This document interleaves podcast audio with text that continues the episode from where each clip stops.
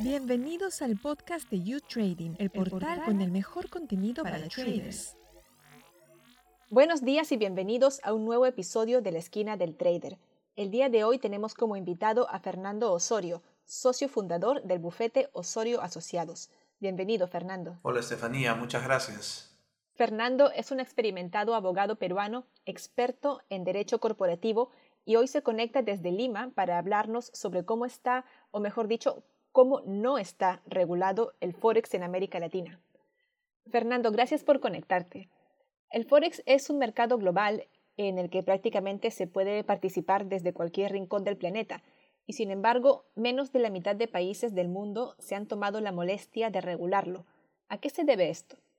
Es una pregunta interesante, teniendo en cuenta el, que el mercado Forex lleva muchísimos años de desarrollo eh, y quizás la respuesta se deba al, sustento de su origen, que es el flujo del comercio internacional, que hizo que los países se abocaran a regular más el mercado de, de divisas y control de cambios que, el mercado ampliado de, Forex.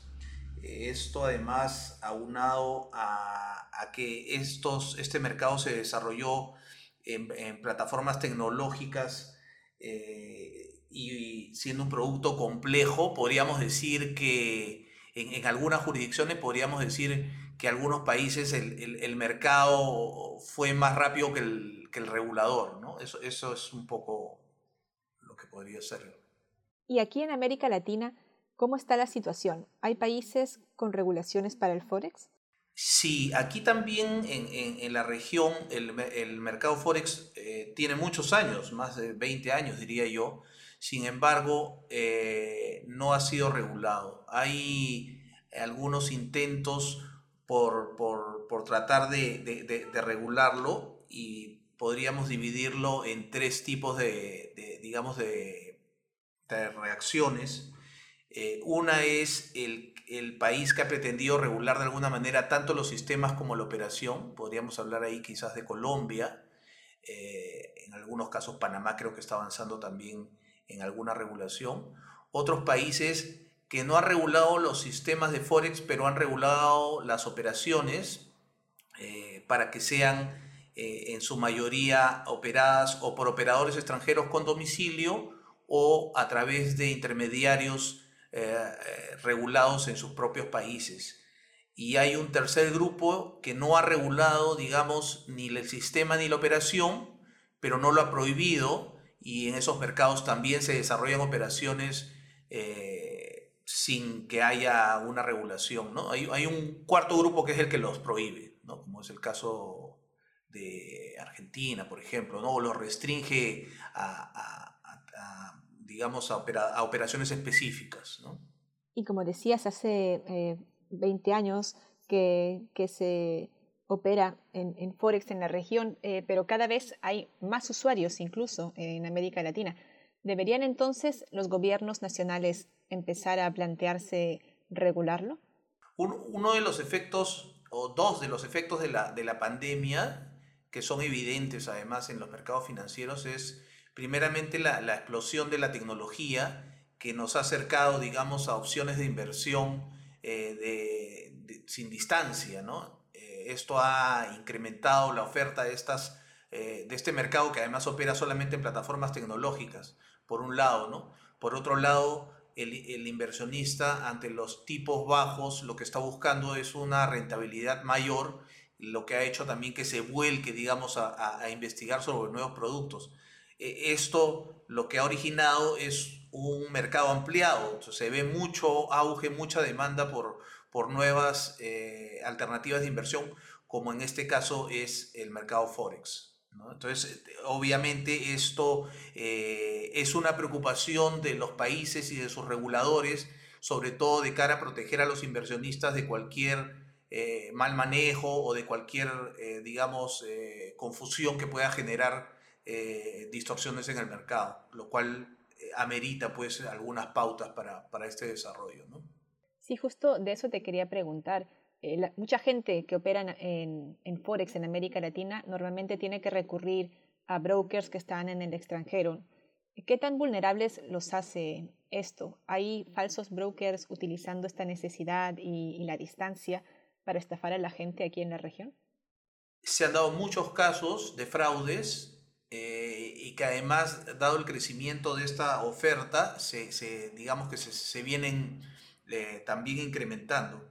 Y, como no hay regulaciones al respecto y la mayoría de plataformas que operan son extranjeras, en, en, muchos casos no hay forma de ni de regularlos ni de controlar, digamos, este, sus, sus operaciones eh, y en consecuencia los inversionistas se ven expuestos pues a, a, a malos manejos. Eh, allí las, las recomendaciones básicamente son primero identificar al operador de la plataforma, ver su, su récord, qué tantos años tiene en el mercado y qué tan grande es, y sobre todo verificar si está alojado en alguna de las jurisdicciones que tienen regulación, en algunos casos regulación prudencial bastante, digamos, este, bastante precisa, como es el caso, por ejemplo, de de Londres o, el mismo Estados Unidos o hay otras jurisdicciones, digamos, que, que pueden otorgar esta seguridad porque tienen eh, regulaciones específicas sobre ratios de apalancamiento, que, que, pueden permitir pues un, una mayor eh, seguridad al inversionista. Incluso en algunos casos tienen póliza de seguros contra algunas operaciones.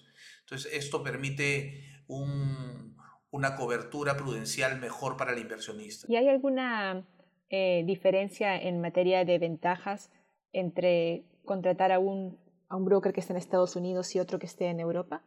Sí, bueno, sí, en, en, algunos casos hay operaciones que están permitidas en algunas jurisdicciones versus, eh, versus otras que no, no. Por ejemplo, en Estados Unidos los CFDs no se pueden operar por un lado, por otro lado, los ratios de apalancamiento también pueden ser una, un incentivo para, para operar en esos mercados. ¿no? Este, el caso de Chipre es uno de los, por ejemplo, de, los de, mayor auge en, en, en, otorgar este ratio más amplio versus el de Estados Unidos, ¿no? Por ejemplo. Entonces sí hay algunas eh, diferencias. ¿no? En el caso de, la, de, de Londres eh, hay no solamente los, los, los, límites de ratios de apalancamiento, sino también, como te, te comentaba, el, el, también hay, eh, eh, digamos, coberturas de, por defaults.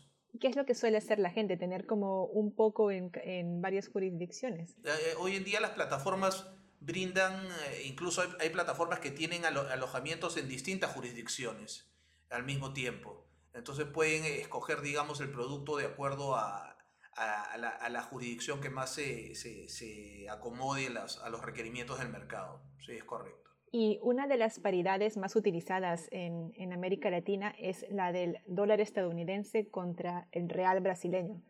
Tengo entendido que en Brasil no se puede operar Forex a menos que se haga a través de un intermediario con conexiones en el extranjero, como estábamos diciendo hace un momento. Eh, ¿Cómo beneficia o perjudica a un país que tiene una divisa tan presente en Forex como Brasil no tener una regulación que permita este, este mercado en el territorio nacional? Sí, bueno, el caso de Brasil, es, es particular porque, como dices, es una de las divisas que más se, se, se negocia eh, con el dólar. Eh, pero aquí es como, eh, es parte de una experiencia, ¿no? Hace una década Brasil eh, operaba eh, ampliamente con mercado forex, pero esta era una variable que presionaba mucho al alza del tipo de cambio. Entonces es a partir de, de la identificación de, de, de, esta variable que se generan regulaciones, no, sí, es verdad, para no incluir al mercado forex en estas, pero para regular un mercado de derivados y, y, de, divisas eh, mucho más específico con productos locales, ¿no? Ellos generaron un par de productos, eh, uno de ellos es el CAR, me parece el otro es el, el, FX, que, que entiendo han eh, limitado el impacto, el impacto de estas operaciones en el tipo de cambio y, de alguna manera han sido eficientes. ¿no? Este, hay diversos estudios sobre, sobre si, estos, estas nuevas regulaciones eh, domésticas, digamos, han logrado suplir ese, ese amplio mercado con bastante potencial. Y como mencionabas también al principio, hay eh, algunos países que directamente prohíben el Forex en su territorio. Tenemos a, India, Bélgica, Francia y tú mencionabas a Argentina. ¿Por qué un Estado toma una posición así ante el Forex? Eh, en el caso que acabamos de hablar de Brasil, por ejemplo, y, no estoy seguro si en la India sea igual, eh, es la consideración puede tener que ver con la presión al alza del tipo de cambio. Sin embargo, en, los demás países que mencionas, eh, básicamente la prohibición obedece a una preocupación por el, por el inversionista, probablemente no fundada, ¿no? Porque al no haber regulación, no haber desarrollado regulación de protección al inversionista, eh, las, estas jurisdicciones consideran que los inversionistas se encuentran expuestos a, todos los riesgos que hemos comentado eh, de estos productos por no estar regulados. Y, y, ese es un poco el sustento de su prohibición, lo cual eh, también es criticado, ¿no? porque la, crítica es que ante una falta de regulación y la protección de un inversionista desprotegido, todo el mercado se priva de acceder a este producto que finalmente sí tiene un sustento, digamos, ¿no? en, el, en, el, en, la cobertura del, del, tipo de cambio que es un eh, sustento válido para estas operaciones. Y además el que quiere invertir en Forex al final eh, siempre encuentra una forma de hacerlo. Sí, a través de, digamos, de operaciones directas con las plataformas, que los expone un poco a, digamos, a la, desprotección del regulador local, eh, pero eh, en la medida en que, en que sea pues un inversionista entendido y un inversionista preocupado por conocer los alcances de la, del contrato que está firmando con la, con la plataforma, pues pues estará suficientemente cubierto. Y para acabar, ¿cómo está la situación en Perú? En, en Perú no está regulado el Forex, más está asimilado a, a, operaciones que pueden efectuar los intermediarios financieros. ¿no? Los intermediarios financieros regulados pueden operar con derivados y es una suerte de asimilación que se hace al, producto Forex. Eh, sin embargo, tampoco está prohibido lo que está prohibido en Perú es la publicidad de productos financieros por sujetos no regulados. ¿no? Entonces, eh, en consecuencia, digamos que uno podría operar en un mercado de oferta privada más que hacer publicidad, por ejemplo. ¿no? Entonces, en el Perú, está, mm, si no está regulado, no puedes hacer publicidad de productos financieros.